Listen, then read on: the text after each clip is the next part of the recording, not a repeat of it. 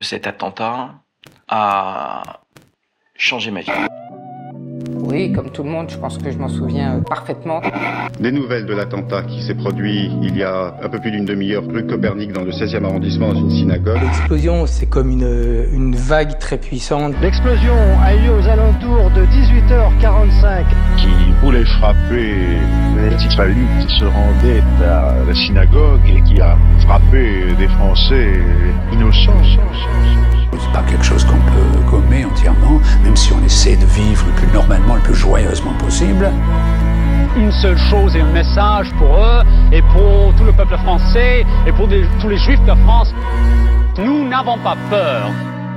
Vous écoutez, le 3 octobre 1980, souvenir d'un attentat antisémite.